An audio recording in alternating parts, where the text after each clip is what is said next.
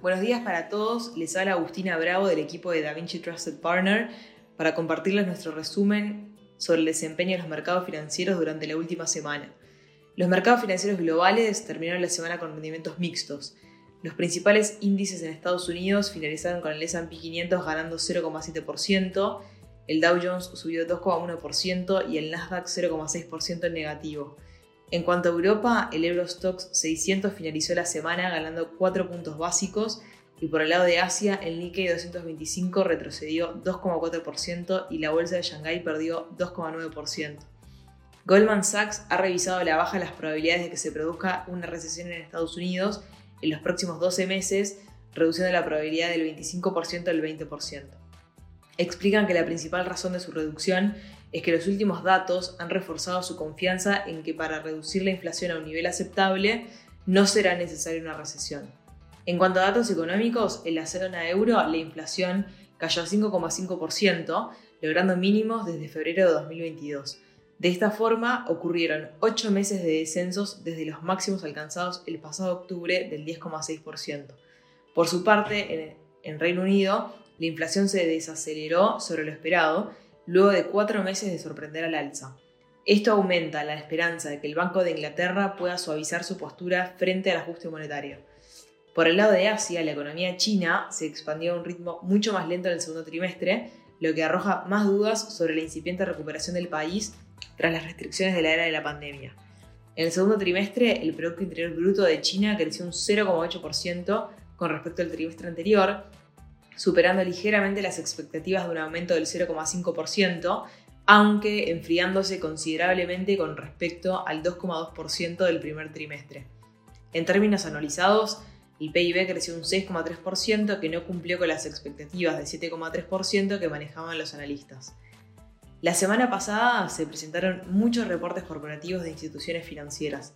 Nuevamente las noticias fueron positivas, Varios de los principales bancos de Estados Unidos anunciaron resultados del segundo trimestre que cumplieron las expectativas e incluso las superaron holgadamente en varios casos. Bank of America fue uno de los que superó el martes las estimaciones de Wall Street en cuanto a beneficios del segundo trimestre, al obtener mayores ingresos por los pagos de préstamos de sus clientes, mientras que su negocio de banca de inversión se comportó mejor de lo esperado. El banco registró un aumento del 7% en las comisiones de banca de inversión hasta 1.200 millones de dólares, impulsados por el incremento de los pagos de intereses y los ingresos por leasing o alquiler con opción de compra según la empresa. También se benefició de no registrar pérdidas a precios de mercado en posiciones de financiación apalancada.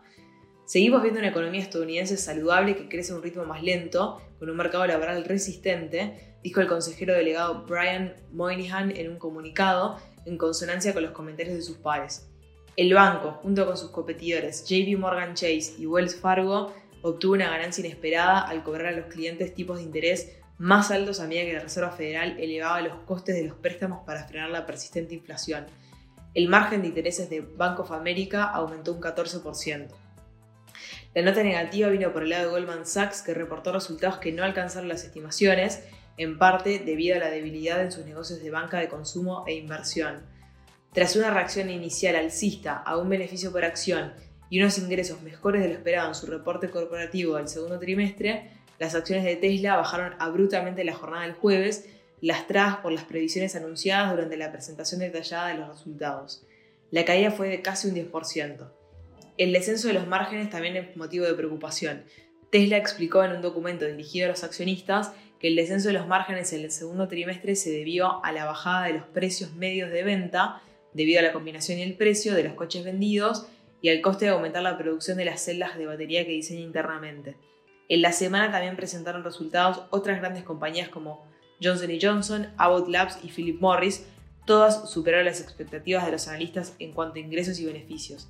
Johnson Johnson, además de registrar récord en ingresos, computaba su mejor trimestre en cuanto a beneficios por acción y sus acciones subieron más de un 6%.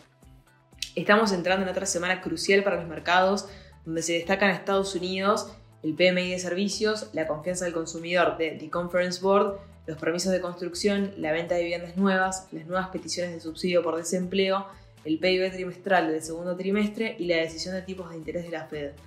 Por el lado de Europa, la decisión de tipos de interés del Banco Central Europeo. En cuanto a reportes corporativos, esta semana presentan resultados grandes con corporaciones como Microsoft, Google, Visa, Meta, Coca-Cola, Thermo Fisher Scientific, Qualcomm, Boeing, ServiceNow, Amazon, Mastercard, AbbVie, McDonald's, T-Mobile US, Intel, ExxonMobil, Procter Gamble, Chevron y AstraZeneca. Hasta aquí llegamos con nuestro resumen semanal de noticias. Cualquier consulta o comentario adicional, no duden en contactarnos. Muchas gracias.